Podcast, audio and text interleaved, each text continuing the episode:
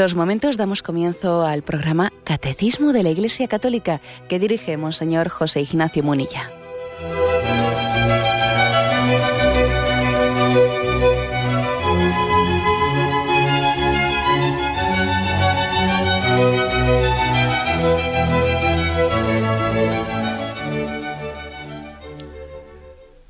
Cordial saludo a todos los oyentes de Radio María. Un día más, con la gracia del Señor, proseguimos el comentario al Catecismo de nuestra Madre la Iglesia.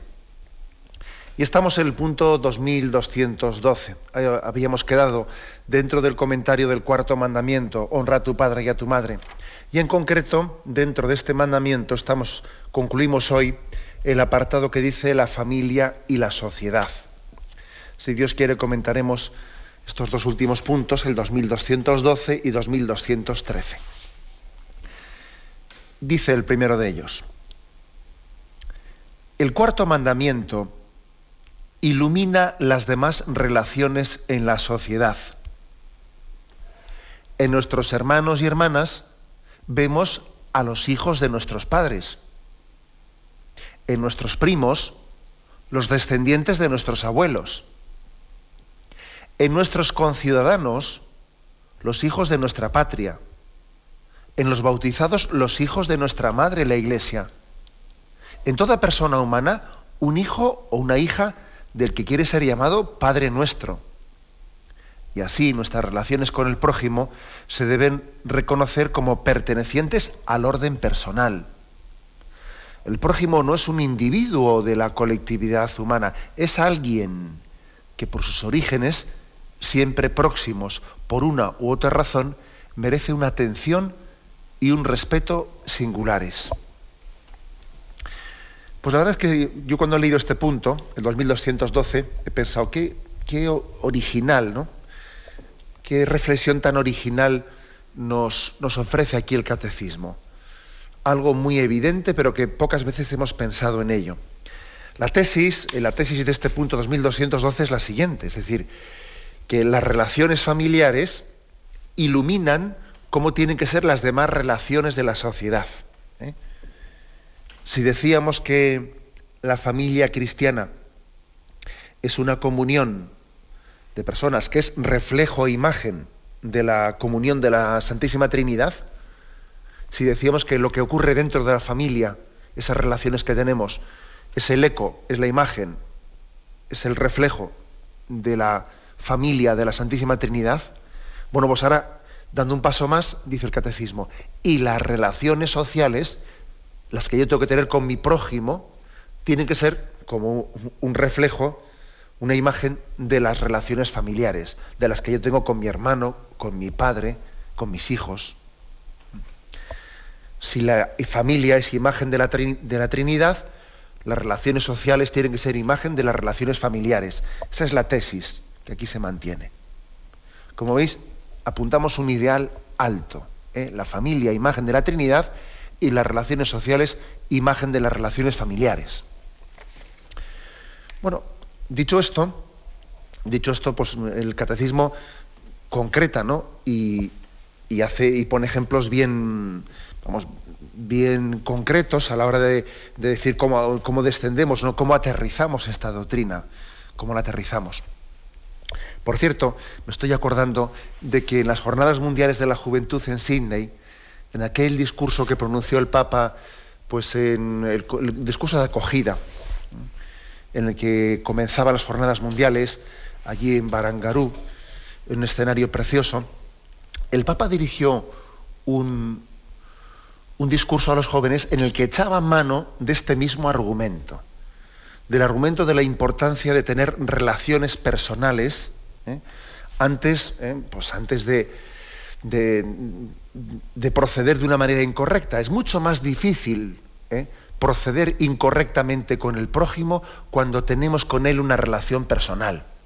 Es mucho más difícil obrar mal y hacer un daño objetivo al prójimo si tenemos con él una relación personal íntima.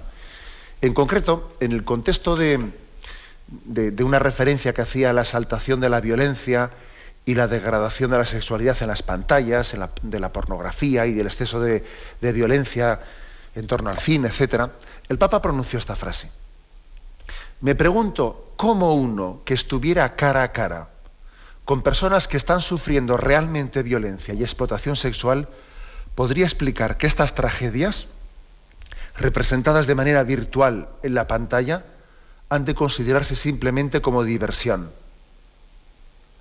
Digo que me llamó mucho la atención esta frase del Papa porque es que venía como a decir, eh, esa, falta de respeto, esa falta de delicadeza pues, que se tiene pues, eh, con respecto a, a, lo que es eh, la, dignidad de la mujer, que es utilizada como un trapo de, usar y tirar, en esa, esa, visión de la sexualidad, que es una visión totalmente utilitarista de utilizar el cuerpo de una persona para nuestro egoísmo, yo diría más rancio esa utilización de la sexualidad de, la otra persona como un instrumento de placer para nosotros, o esa utilización de, de la violencia, ¿no? en la que nos podemos llegar a divertir pues, por espectáculos y películas que son capaces de allí de, hacer auténticas escabechinas y, hacemos un espectáculo, ¿no? Pues mira qué, divertida esta película en la que están cayendo como moscas, ¿no?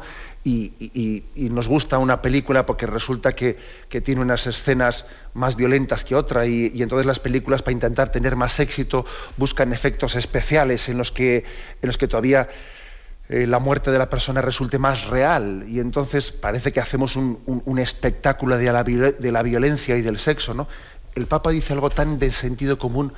Eh, si estuviésemos cara a cara con una persona que está sufriendo la violencia o con una persona que está sufriendo la, explotación sexual, eh, mm, nos resultaría divertido si nosotros conoceríamos a esa persona, si nosotros la conociésemos. Recuerdo una anécdota, una anécdota de la infancia, que es que estando viendo pues, una de esas películas de vaqueros, en las que, bueno, pues, pues, no, pues eso, los indios son los malos y los vaqueros los buenos, ¿no? Y estaba allí muriendo indios uno detrás de otro y, y claro, nosotros pues como niños allí viendo la película y totalmente entusiasmados viendo cómo ganaban los buenos y cómo los indios caían como, como moscas, ¿no? Totalmente entusiasmados. Recuerdo, tengo muy grabado un comentario de, de mi difunto padre viendo, viendo esa, esa película, pues que, él nos dijo, oye, que también los indios tienen padre y madre, ¿eh? Claro, un comentario bastante obvio, ¿no? Bastante obvio, pero que claro, que de repente te dejaba, eh, te dejaba totalmente reflexivo, porque uno decía, es verdad, yo estoy haciendo un espectáculo, estoy haciendo pues una fruición, un, divertimento, ¿no? Pues de, la muerte de todos estos indios, y entiendo que también tienen que tener una, madre y un padre, y la madre de ese indio pues estará sufriendo por la muerte de su hijo, ¿no? Claro, pero como nosotros no le hemos puesto un rostro personal a esas relaciones, bueno, pues entonces sufrimos mucho menos. Claro, es un individuo, no, no, no es mi hermano, no es mi hermano, parece que no tuviese madre, ¿no? O sea, es mucho más fácil obrar mal con el prójimo cuando despersonalizamos las, las relaciones. También recuerdo otra, otra anécdota de estar hablando con unos, con unos jóvenes, pues intentando motivarles y eh, argumentarles del porqué de la pureza, del porqué del respeto, de porqué de la inmoralidad de la pornografía, etcétera, etcétera, ¿no? Y me recuerdo que los jóvenes, pues bueno, pues eh, no lo entendían, o por lo menos eso decían, y lo rechazaban y tal, y por qué no, si no sé, si no sé cuánto, si uno, si no libremente lo quiere, si no es cuánto, si es qué tal y cual, hasta que se me ocurrió el argumento, el argumento tumbativo de decir, hablando sobre la pornografía, etcétera, ¿no? El argumento de decir, y si fuese tu madre, o si fuese tu hermana. Entonces, claro, su relación fue inmediata. No, pero hombre, ¿qué cosas dices, no? Mi hermana, mi madre, hombre, eso, eso ni, se me pasa por la mente, ¿no? Bueno, es que es curioso, ¿no? No valoramos lo que es el bien y lo que es el mal, no entendemos lo que es el, eh, sentido objetivo, ¿no? del bien moral hasta que no lo referimos a rostros personales, a unas relaciones personales, ¿no? Por eso dice aquí el catecismo que eh, las relaciones familiares tienen que iluminar el resto de las relaciones en la sociedad. Así de sencillo, ¿no? Lo que, lo que a ti no te gustaría que hiciese tu hermana o tu madre, pues evidentemente estará mal hecho también de que lo haga otra mujer, por la sencilla razón de que también esa mujer tendrá familia, ¿no? Y tendrá dignidad. ¿O es que porque no es tu hermana o tu madre es una cualquiera? Y si, y si sería para mí un drama, ¿no?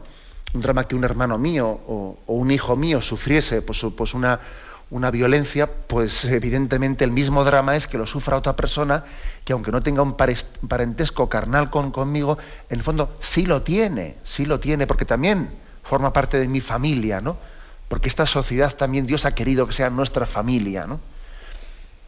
Bueno, como veis, una afirmación muy obvia, pero muy práctica, porque es que cuando, cuando vamos a faltar a la caridad a alguien o al respeto a alguien, solemos distanciarnos para echar la piedra.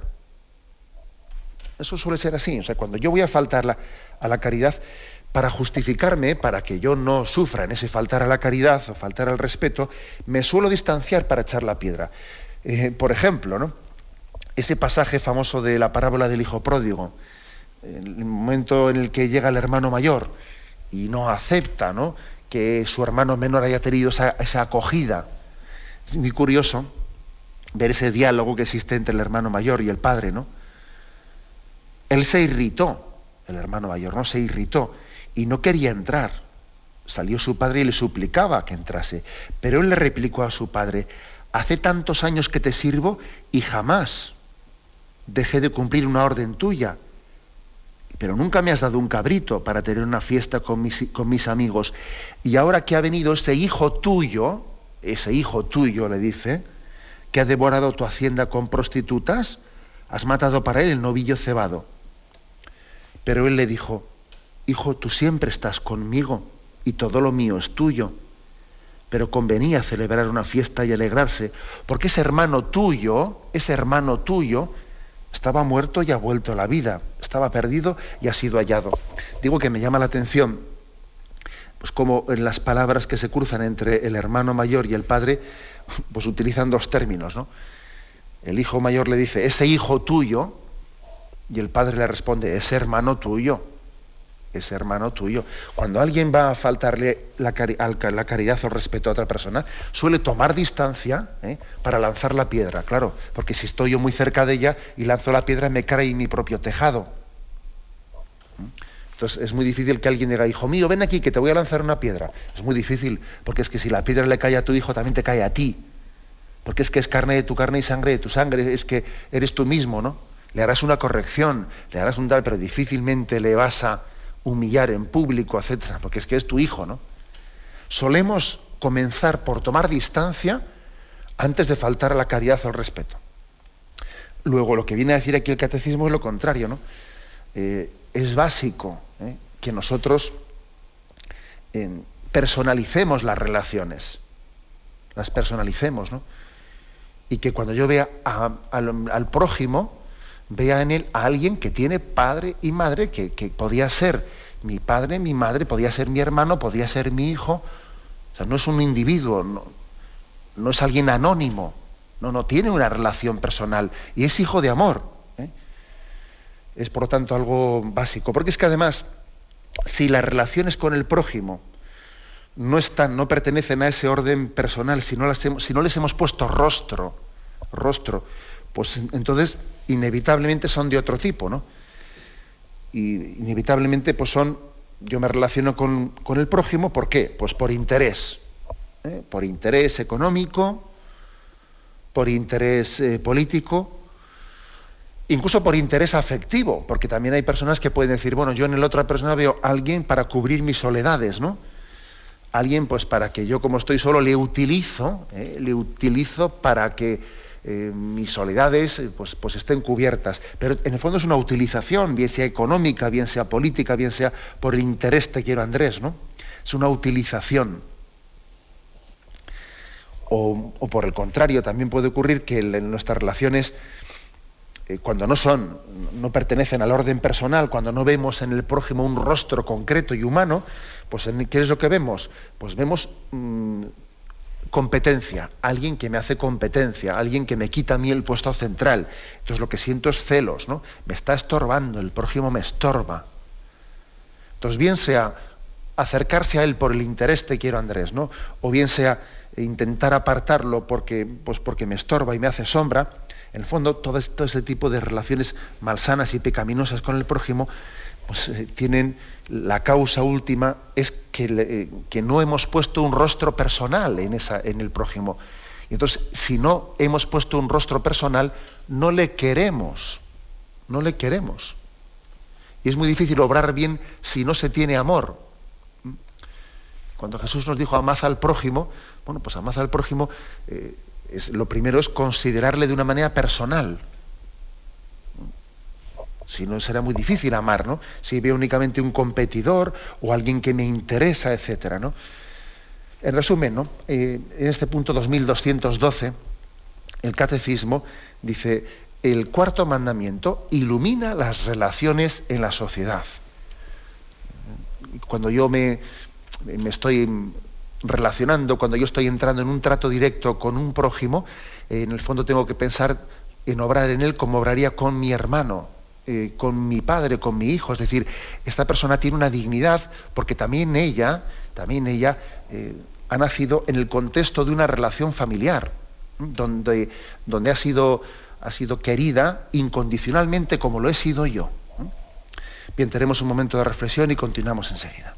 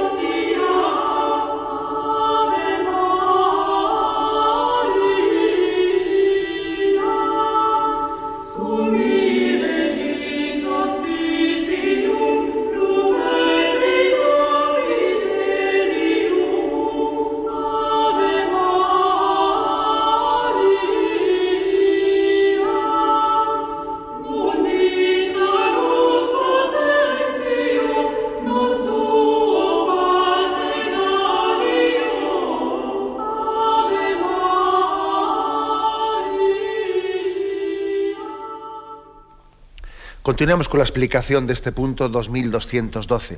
El cuarto mandamiento ilumina las demás relaciones en la sociedad.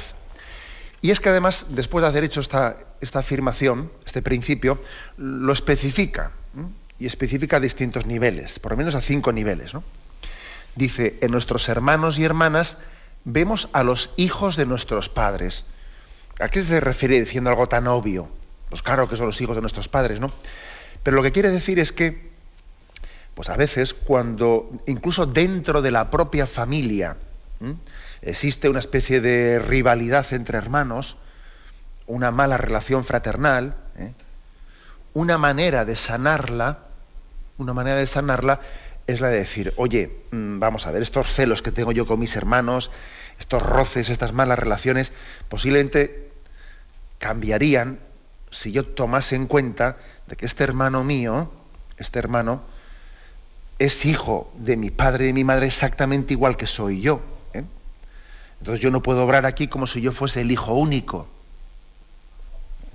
Y yo si me pongo en la situación de mis padres, si me pongo en el pellejo ¿no? de mis padres, pues entenderé que yo no puedo, eh, que, no, que no podemos tener ese tipo de relación, porque posiblemente el día que yo sea padre y yo sea madre entenderé el drama, el drama que tiene que ser, pues para un padre y para una madre, ver que sus hijos no tienen esa capacidad de fraternidad entre ellos, ¿no? Es uno de los mayores dramas que tienen que sufrir los padres cuando ven que sus hijos, pues cada uno procede con lo mío, lo mío y lo mío. Es decir, que para que una manera de sanar una relación de fraternidad que no es sana, que no, que no tiene la relación de caridad que debiera de tener, es intentar meterte intentar comprender, ¿no? Eh, pues, pues, pues, ese, eh, pues esa relación de fraternidad desde la visión del padre y de la madre. La visión del padre, la visión de la paternidad, es una visión distinta de la que tiene el, el hermano, ¿no? Eh, el hermano hacia, hacia su hermano, hacia su hermana, que posiblemente pueda tener más riesgos de tener una imagen competitiva, ¿no? Mi hermano y mi hermana me quitan mi puesto, etcétera, etcétera. Y para sanar esa relación egoísta es muy importante también sanarla desde la perspectiva del padre y de la madre. Padre, un padre y una madre, un hijo no le quita el puesto de otro hijo. ¿Mm? Por eso es, eh, importante, un tipo de relación sana a la otra. ¿eh? La sana dice por eso, ¿no? En nuestros hermanos y hermanas vemos a los hijos de, de nuestros padres. Y es importante que, que, un hermano diga, bueno, yo voy a, voy a intentar amar más a mi hermano y como veo que me cuesta, porque tenemos una, pues, relaciones de, pues, pues, pues, poco sanas, poco cariñosas, poco respetuosas, eh, porque tenemos una relación demasiado competitiva entre nosotros, etcétera, ¿no? Bueno, voy a intentar sanar esta relación desde esa perspectiva también de, cómo cada uno de los hermanos eh, somos queridos por los padres de una manera incondicional. Y, y mi hermano, ese, hermano al que me cuesta a mí querer, o tengo relaciones de, de dificultades de relación con él, pues es, ha sido querido incondicionalmente por mis padres y exactamente igual que yo. Dice, dice en segundo lugar, en nuestros primos, vemos los descendientes de nuestros abuelos. Bueno, pues el mismo principio que el anterior, ¿no? En vez de que nosotros nos consideremos pues, los ombligos del mundo, ¿no? Vemos también en esa, en esa relación de, de los abuelos con, con, los nietos la capacidad de, de, ser padre de, todo, de toda esa descendencia, ¿no? Esa capacidad de paternidad que tienen los abuelos hacia todos sus nietos. Entonces dice uno, bueno, vamos a ver, ante, ante mi, competitividad con mis primos, etcétera, ¿no? Yo voy a ponerme en, en la relación, ¿eh? en ese pellejo de, de, cómo yo ejercería, ¿no? Pues esa función de ser abuelo de toda, de toda esa prolífica descendencia. Y posiblemente veré la cosa desde otra perspectiva que sanará, ¿eh? sanará posiblemente mi visión demasiado unilateral. Y dice un punto más, en nuestros conciudadanos vemos los hijos de nuestra patria. Bueno, pues alguien podía ver sencillamente los ciudadanos, en sus conciudadanos competidores, ¿no?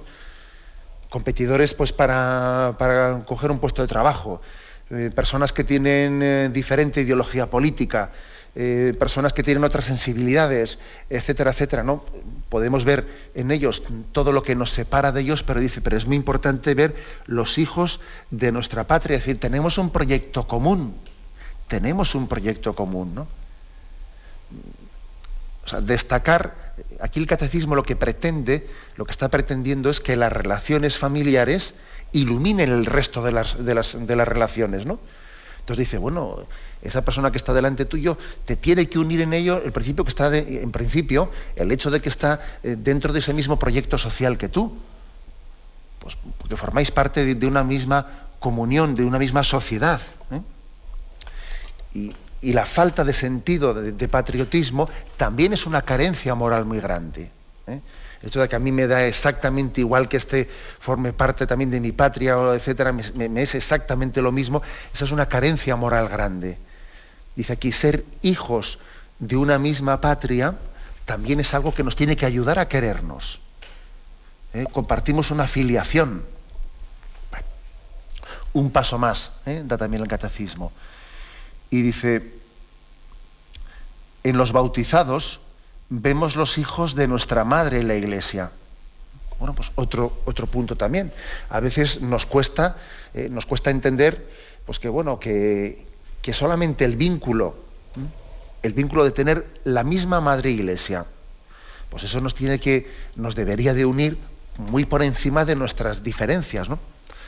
Parece que para tener unión entre nosotros alguien tiene que formar parte del mismo movimiento apostólico. Si resulta que alguien, eh, pues eh, si los dos formamos parte de una misma espiritualidad, de un mismo movimiento, de un mismo colectivo, entonces sí que sentimos, ¿no? Esa especie de sentido de fraternidad con él. Pero bueno, el hecho de ser meramente católicos, meramente ser bautizados, eso como hay tantos, ¿no? Como hay tantos, eso no nos une tanto. Eso es un gran error. ¿eh? Un gran error.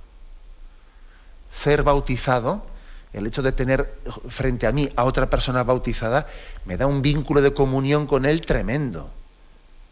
Ontológicamente, muy superior, muy superior al hecho de que formemos parte pues de, un mismo movimiento o de una misma asociación religiosa en la que nos juntamos un par de veces por semana o tres veces por semana, claro, que eso nos une mucho, ¿no? Claro, psicológicamente, claro que me unirá mucho el hecho de compartir con alguien muchas horas de convivencia, ¿no? Pero ontológicamente, según el ser, eh, el ser de, lo que es el bautismo, a mí me une mucho más, ¿eh? mucho más a una persona bautizada que no a una persona pues con la que igual, igual comparta muchísimo tiempo, pero que, igual no tiene esa configuración de ser hijo de Dios, hijo de la Madre Iglesia, ¿no? Bueno, pues también es otro contrasentido, ¿no? El contrasentido de que a veces también estemos enemistados con personas que están bautizadas como yo. Pero, pero ¿qué sentido tiene eso, no? Y yo estoy enfrentado, eh, eh, enfrentado con personas que comparten conmigo la condición de hijo de Dios y tienen la misma, la misma iglesia como madre. Y somos hijos de la Virgen María los dos. Y estamos enemistados. O sea, pero ¿qué, contradicción es esa? Y no digamos nada de lo que también en la historia, en la historia ha ocurrido, ¿no? Pues todas las guerras son tremendas, ¿no? Pero las guerras entre cristianos, ya, eso ya es el colmo. Eso ya es el colmo. Porque, hombre, que haya tenido que existir guerras entre, pues como en España, ¿no? Pues entre cristianos y musulmanes y tal, pues bueno, pues muy mal, ¿no? Muy mal el hecho de que haya tenido que, hayamos tenido que, derramar sangre también, pues por, luchando pues por la, eh, vamos, luchando legítimamente, yo creo que es, legítima, ¿no? Esa, lucha por la liberación de la invasión musulmana, etcétera, pero es, pero es, es muy triste, ¿no? Ahora, ya es tristísimo el hecho de que hayan existido guerras de luchas entre cristianos, ¿no? Porque somos todos hijos de la misma iglesia y somos todos bautizados, ¿no? Que es lo que aquí dice el catecismo. Y da un paso más, ¿no? Finalmente, un paso más. Dice, en toda persona humana, incluso aunque no sea bautizada, vemos también un hijo o una hija del que quiere ser llamado Padre nuestro. Entonces ya incluso ya no es que sea únicamente conciudadano, ya no es que sea únicamente bautizado, mira, es que si es una persona humana, ya es argumento suficiente como para que esa condición ¿eh? de, ser hijo e imagen y semejanza de un mismo Dios, pues ya es que es suficiente, ¿no? Para que tengamos un sentido de amor mutuo y de respeto entre nosotros. En mi prójimo tengo que ver lo primero a una persona humana, a un hijo de Dios, y a partir de ahí las relaciones con él serán mucho más, ¿eh? serán mucho más sencillas. Me llama la atención que a veces para justificar una falta de respeto muy grande, ¿no? A veces decimos, es que este es como una limaña, ¿eh? o sea, le, calificamos, ¿no? De, animal para luego faltarle al respeto. Es como una limaña. Estamos como negando su condición personal, ¿no? Bueno, es, es, por lo tanto una intuición muy hermosa la que tiene en este punto 2212, ¿no? El catecismo. El prójimo, dice, no, es, no tiene que ser nunca un número, un individuo, ¿no? No, sino una persona con, una, con un rostro humano, ¿eh? con un rostro humano, entendiendo que también él, exactamente igual que yo, es un hijo de un mismo padre, puede ser incluso también hijo de la, madre iglesia bautizado y, y, forma parte del mismo proyecto, de ese proyecto de ser ciudadanos de este mundo, miembros de una misma patria también en ocasiones, y lo que, lo que hemos subrayado especialmente, que también él tiene una familia, que también él es hijo de un padre y de una madre, ¿eh? que también él ha sido amado incondicionalmente, ¿no? exactamente igual que nosotros. Tenemos un momento de reflexión y continuamos enseguida.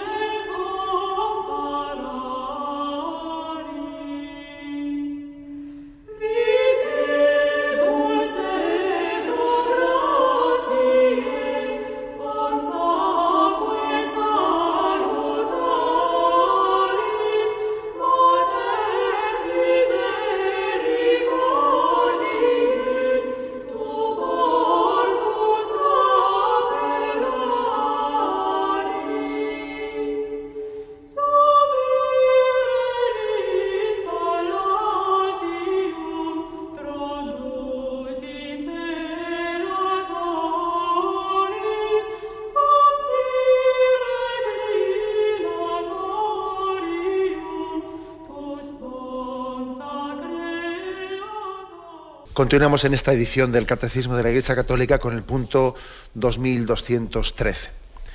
Dice, las comunidades humanas están compuestas de personas. Gobernarlas bien no puede limitarse simplemente a garantizar los derechos y el cumplimiento de deberes, como tampoco a la sola fidelidad a los compromisos. Las justas relaciones entre patronos y empleados, gobernantes y ciudadanos suponen la benevolencia natural conforme a la dignidad de personas humanas deseosas de justicia y fraternidad. Como veis, después de haber insistido eh, en que son las relaciones familiares las que tienen que iluminar el resto de las relaciones en la, en la sociedad, pues como una conclusión lógica dice, bueno, pues luego no nos podemos limitar exclusivamente para construir una sociedad justa, no nos podemos limitar a una fría relación de derechos y deberes de una justicia meramente distributiva, un reparto equitativo según, eh, según merecimientos de cada uno. No, no podemos hacer eso. Si hiciésemos tal cosa, estaríamos desdibujando, estaríamos deformando el rostro personal de nuestras relaciones. ¿No? Las relaciones humanas superan, por supuesto que incluyen ¿no? una justicia distributiva, un reparto equitativo, pero, pero superan, ¿eh? lo superan hay algo que, entra ya en un concepto de benevolencia natural, hay algo que supone que supera una mera justicia fría, que es el sentido de fraternidad. Evidentemente el Evangelio es testigo de esto. ¿eh? En muchos pasajes del Evangelio, pues, pues se ve claramente reflejado ¿no? que las relaciones entre nosotros, si son imagen si tienen que ser imagen y semejanza de las relaciones de Dios con nosotros, pues tienen que superar meramente la justicia eh, distributiva y equitativa, ¿no? Dios hace salir el sol sobre buenos y malos. Dios perdona más allá eh, de nuestro merecimiento.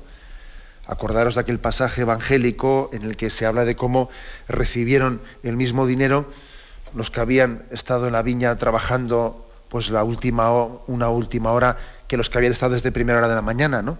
Y podía parecer una, una injusticia retributiva, pero ¿cómo les ha dado lo mismo a los que han trabajado pues, desde última hora eh, que a los que han estado desde primera hora de la mañana, ¿no? Parece que, que se está reflejando en el Evangelio un tipo de, de, relaciones que superan meramente, ¿no? Pues una justicia retributiva o equitativa hay una benevolencia natural, hay un sentido de fraternidad. ¿no?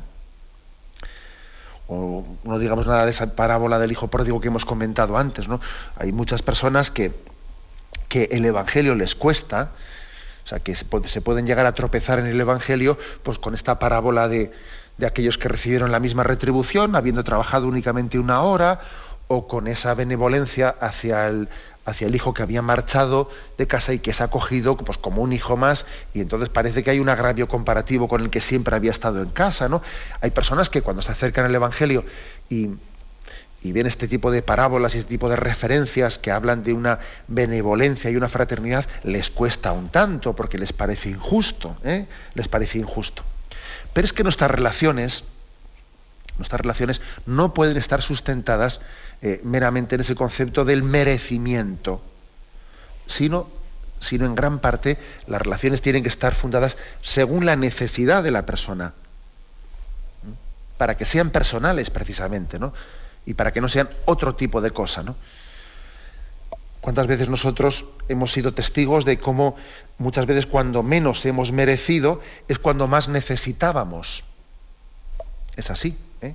A veces cuando uno cuando uno igual eh, pues, tiene una necesidad eh, pequeña, igual puede tener un merecimiento grande, pero al revés, hay, personas que tienen un gran, una, pues, gran necesidad y es eh, de, ser acogidos, de ser ayudados, y, y, entonces incluso puede ser ocasión de que ellos han obrado mal y, y no lo merecen. No lo merecen, pero lo necesitan, ¿no? Y entonces si nuestras relaciones fuesen estrictamente de justicia equitativa, etcétera, pues estaríamos cometiendo entre nosotros pues, pues, pues auténticos males morales, ¿no? De dejar a las personas en su momento de debilidad abandonadas, ¿no? Luego hace falta también ¿no? una, benevolencia natural y una fraternidad que supere ¿no? meramente el reparto equitativo y distributivo. Aquí eh, este punto 2213 nos remite a un punto anterior, el 1939, que decía, el principio de solidaridad, expresado también en el nombre de amistad o caridad social, caridad social, es una exigencia directa de la fraternidad humana. Y aquí viene un texto de Su Santidad Pío XII de Feliz Memoria que está como fundamentando esto. Un error hoy ampliamente extendido es el olvido de esta ley de solidaridad humana y de caridad, dictada e impuesta tanto por la comunidad de origen y la igualdad de la naturaleza racional en todos los hombres, cualquiera que sea el pueblo a que pertenezca, como por el sacrificio de redención ofrecido por Jesucristo en el altar de la cruz a su Padre del Cielo en favor de la humanidad pecadora. Es decir, que aquí Pío XII, en este texto, que pertenece a una encíclica, Sume Pontificatus, pues lo que viene a decir es, vamos a ver, aquí hay razones últimas para esa ley de, lo que aquí se llama de caridad social. Eh, no únicamente de justicia social, sino de caridad social. Pues cuál es? Que tenemos todos un origen común y todos compartimos una naturaleza humana, ¿no? Una naturaleza racional, dice aquí, común a todos los hombres. El, común origen. El común origen tiene que ser mm, argumentado para tener también un sentido de fraternidad. Y dice, y por si fuese poco, también el hecho de que, mm, de que hayamos sido redimidos por Jesucristo. Es decir, que Cristo nos haya redimido con una gratuidad absoluta y total, ¿no? No mirando nuestros pecados, sino mirando su misericordia incondicional. Luego, eh, luego sencillamente, nosotros tenemos que aplicar también esa generosidad eh, a la hora de tener esa caridad social eh, que supera meramente esa justicia distributiva o equitativa a la que nos referíamos antes. Lo contrario, lo contrario pues, sería crear unas relaciones sociales pues, pues verdaderamente anti-inhumanas. ¿no? Inhumanas. Recuerdo una anécdota que hace poco me contaban de cómo este capitalismo tan puro y duro ¿no? a veces puede llegar a crear unas relaciones pues, inhumanas. Es que me decía una familia que había sido inmigrante en Australia, pues Australia también es otro gran país capitalista, ¿no? Pues que como cuando habían, habían inmigrado a Australia, habían ido con su con su hijo de síndrome de Down. Y entonces al, llegar a, la, hacer los trámites aduaneros, para ir allí como inmigrantes a trabajar, etcétera, pues el Estado australiano les pregunta, oiga, ¿y este hijo que ustedes introducen aquí en Australia con síndrome de Down, este hijo quién, quién lo va a mantener? ¿Ustedes tienen, eh? ustedes tienen ingresos económicos que aseguren que puedan mantenerlo, porque el Estado australiano no, lo va a mantener. ¿eh? Luego les exigían, para poder entrar en Australia, el poder acreditar que ellos iban a poder mantener y sostener ese, ese hijo sin que fuese a caer en, eh, pues en las espaldas de, pues de, los servicios sociales australianos. ¿no? Entonces, en caso de que usted se ponga enfermo, ¿quién mantiene este, este chico? ¿Quién tal, quién cual? ¿no? Y yo decía para mí, cuando me contaran eso, yo decía, qué tremendo, ¿no? Qué tremendo es eso, el hecho de que lleguemos a, considerar de, una manera tan fría, ¿no? Tan fría las relaciones, las relaciones humanas. O sea, esta persona es una carga, a ver, ¿quién la va a mantener? Si quiere usted introducirla en esta nación, demuéstreme que no va a ser una carga para nadie, sino que únicamente va a cargar usted con ella. He aquí ¿no? pues un ejemplo concreto de, hasta qué punto podemos deshumanizar la sociedad cuando, cuando entendemos por justicia pues, pues un concepto desligado de la fraternidad universal entre los hombres. Y cuando olvidamos de que también existe una benevolencia, tiene que existir una benevolencia natural, ¿no? Que esté compensando también una, imagen excesivamente fría de, la justicia distributiva. En resumen, ¿eh? y vamos a concluir con esto, que en estos dos puntos el catecismo viene a decirnos, queremos una sociedad justa, hagámosla lo más semejante posible a la familia, a la imagen de la familia. Es así. ¿eh? Por ejemplo, en la familia nos volcamos especialmente con el hijo enfermo.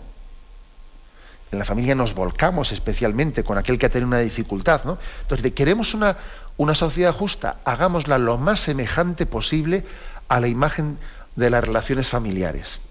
¿Eh? Porque como decía, si la familia cristiana es una comunión de personas, reflejo e imagen de la Trinidad, pues también las relaciones sociales tienen que ser un reflejo e imagen de las relaciones familiares. ¿no? Esta es la tesis ¿eh? de estos dos puntos del catecismo que hoy hemos querido explicar, 2212 y 2213.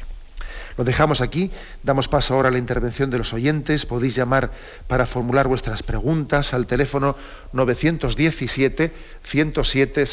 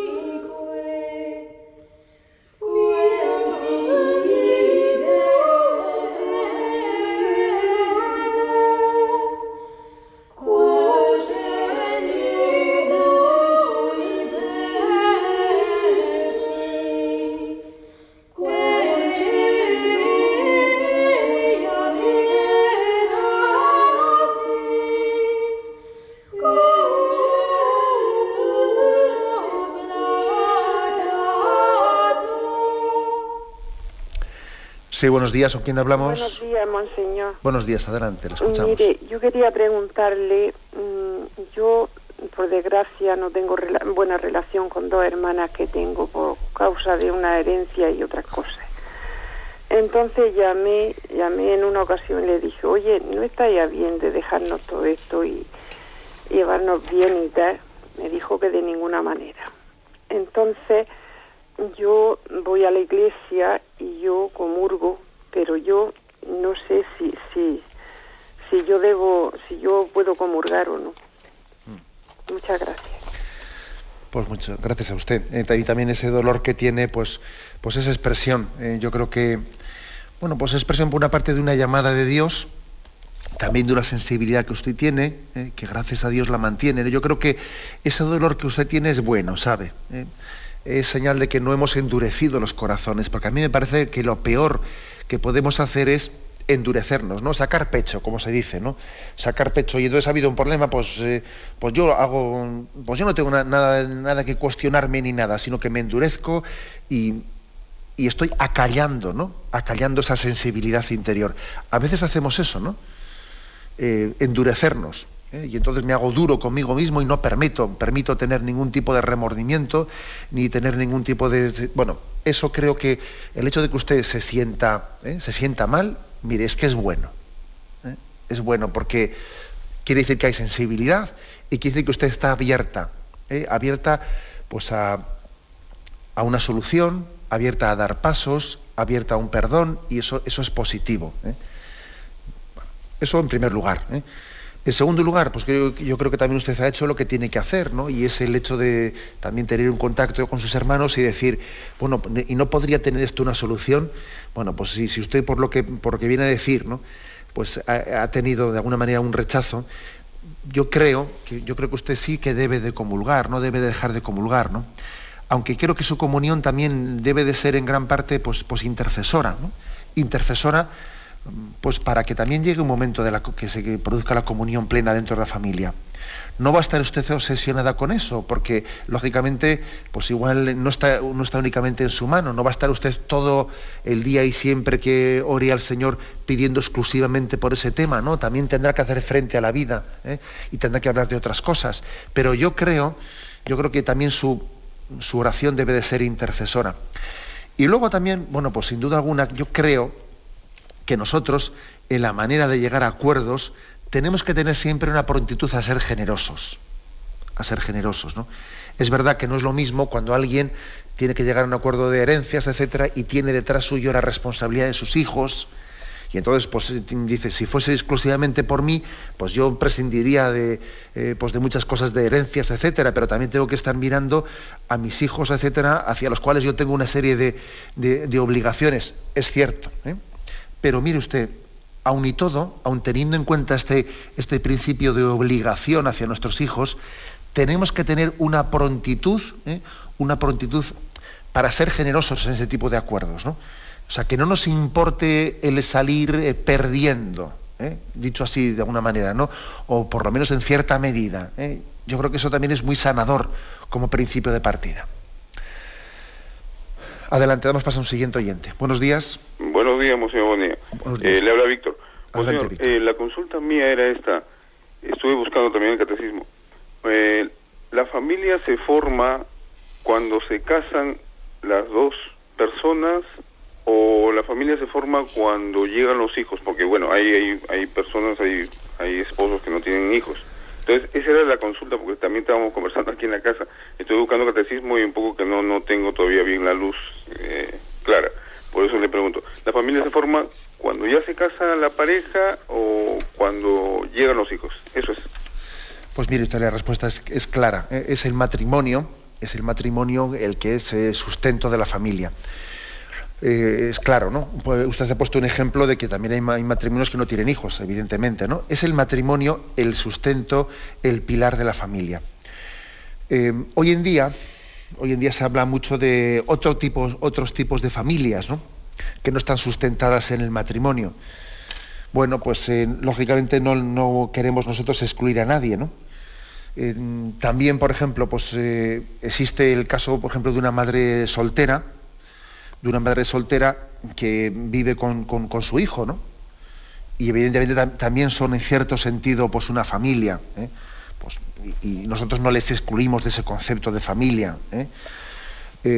o pueden existir otro tipo de relaciones también pues, pues, frutos de, por ejemplo, imaginémonos pues una madre que, que es separada y, vive con sus hijos, ¿no? Bueno, pues también, eh, también forman eh, pues una familia. El hecho de que el matrimonio se rompiese y ahora viva la madre exclusivamente con sus hijos, pues lógicamente también la llamamos familia, ¿no?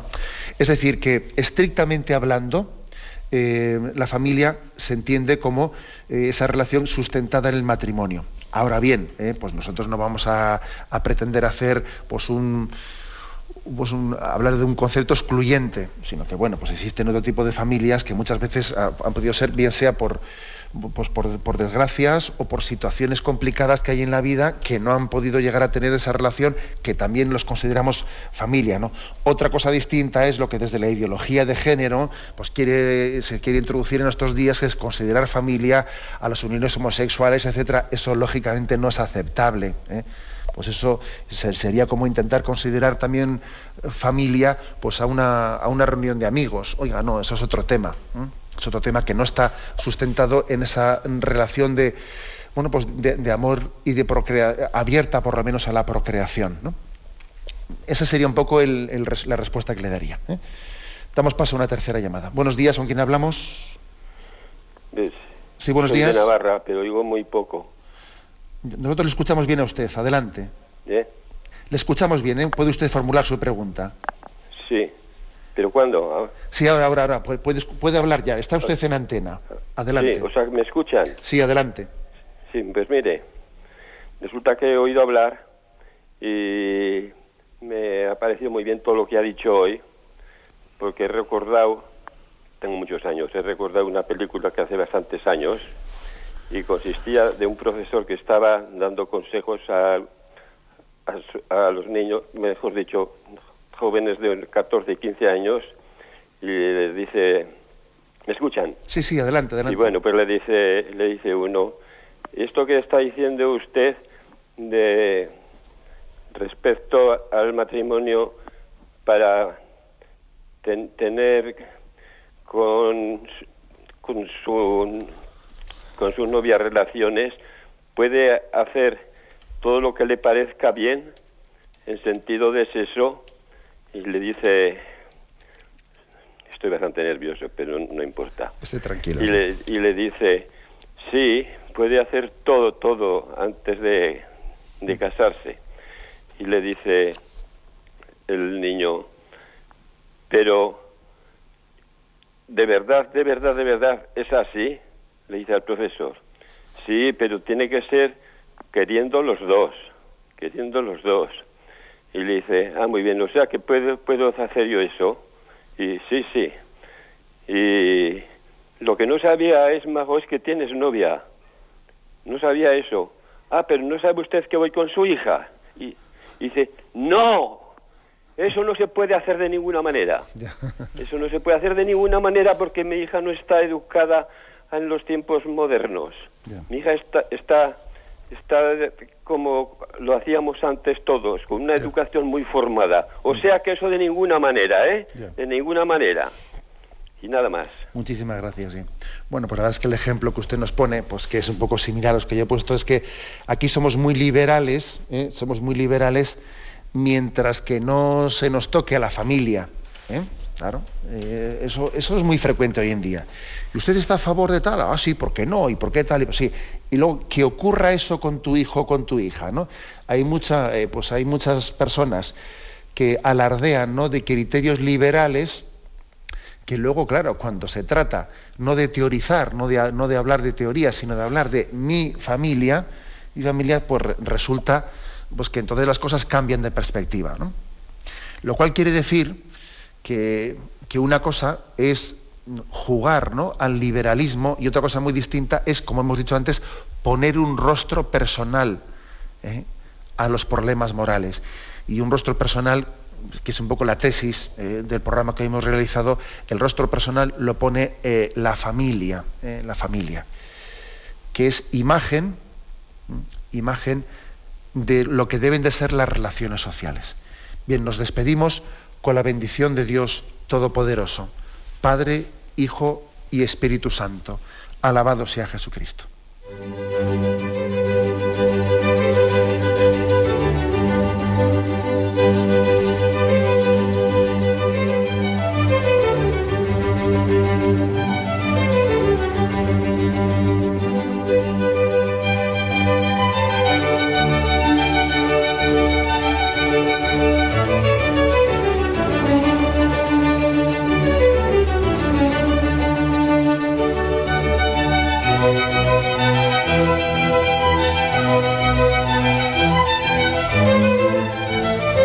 Han escuchado en Radio María el Catecismo de la Iglesia Católica que dirige Monseñor José Ignacio Monilla.